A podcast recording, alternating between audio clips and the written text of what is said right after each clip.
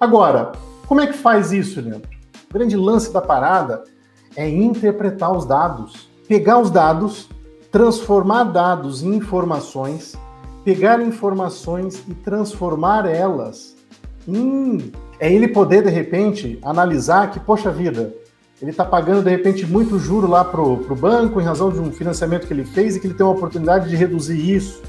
Que ele pode, de alguma forma, potencializar o resultado da sua empresa. Essa, você analisar, interpretar, entender a realidade da empresa e quem é uma empresa. A empresa é uma pessoa.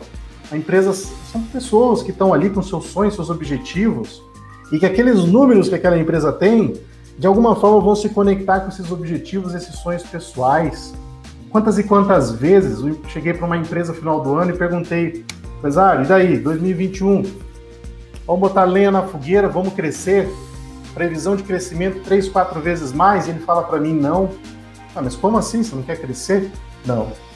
Eu quero ter tempo para meus filhos, eu quero ter tempo para minha família, eu quero equilibrar a situação real da minha empresa hoje, que eu quero ter mais tempo para mim, quero ter tempo mais para mim. Então a concepção das coisas mudaram. E aí? E aí você tem que trazer isso, essa realidade, esses números, esse equilíbrio, conectado com esse propósito daquela pessoa. O objetivo que ele tem, com o plano estratégico que ele definiu para ele enquanto empresário que investiu naquele negócio. E isso não tem máquina. E isso tem gente para fazer. Primeiro passo é justamente isso. Eu preciso ter uma organização financeira na empresa. E quantas empresas que a gente começa a fazer o BPO financeiro e que a gente tem um cuidado muito grande, tá, pessoal? Isso aí também contando um pouco do erro. Muitas e muitas vezes a gente começou esse negócio e já queria vir direto. Ah, avaliação de performance. Eu tenho que entregar o resultado para o empresário, eu tenho que entregar o resultado para o cliente. Isso tem que ser passo a passo. Gestão financeira é ato compartilhado, não depende só de você. Coloca isso na tua cabeça. Eu sei que tem muitos colegas que, que não dormem direito com isso, que se preocupam com isso. Será que eu estou atendendo bem o meu cliente? Será que isso está funcionando para ele? Poxa vida, frustrado muitas vezes. Não depende só de você. Não depende. Depende, claro, da sua clareza, depende de processos financeiros azeitados, depende do estágio que aquela empresa se encontra, depende realmente da informação que realmente ele tem necessidade. Qual é a melhor informação? Qual a informação que tem mais valor para o empresário? Aquela informação que vai fazer com que esse empresário sobreviva, ele mantenha vivo o seu negócio. E aí você entrar muitas vezes querendo fazer tudo, muitas vezes você não faz nada. Então, o primeiro estágio para você chegar num, num processo de BPO financeiro organizado, azeitado, você precisa fazer essa organização financeira. Organizar processos. Esses processos que são importantes dessa mudança de conduta, dessa mudança de comportamento, de fazer com que o, o empresário expanda realmente a sua mentalidade com relação a isso, para ele enxergar a importância de estar junto.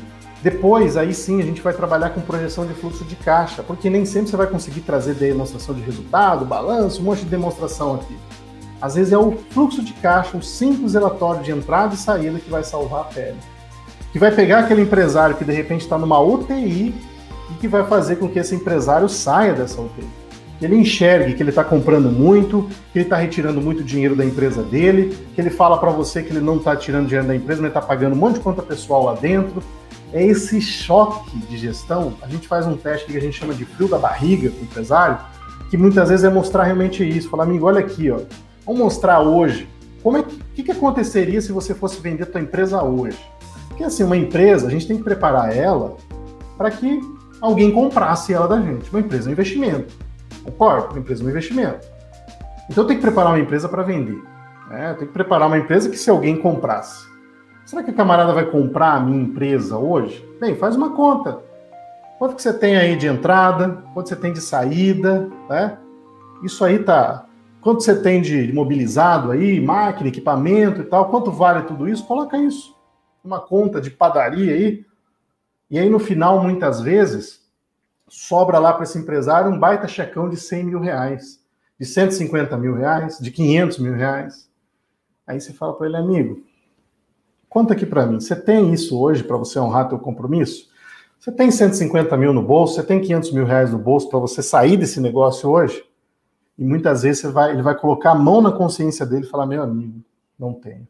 Mas ele não se deu conta disso ainda. Ele não teve essa clareza. Ninguém chegou para ele e fez essa conta para mostrar para ele. Se ele fechar o negócio dele hoje, quanto que ele está devendo no mercado? É justamente esse trabalho de inteligência financeira que isso aqui nos propicia, que a tecnologia vai nos propiciar. Ela não vai tirar o nosso lugar, ela não vai de forma alguma.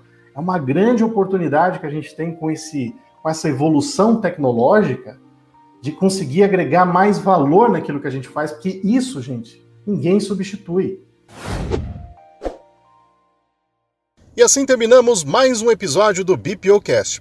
E olha só, vou deixar um convite especial para você que deseja aprender mais sobre BPO financeiro, está começando nessa área ou deseja ganhar escala nesse negócio, para nos acompanhar nas nossas redes sociais. Estamos com conteúdos exclusivos no canal do YouTube e também lá no meu perfil do Instagram.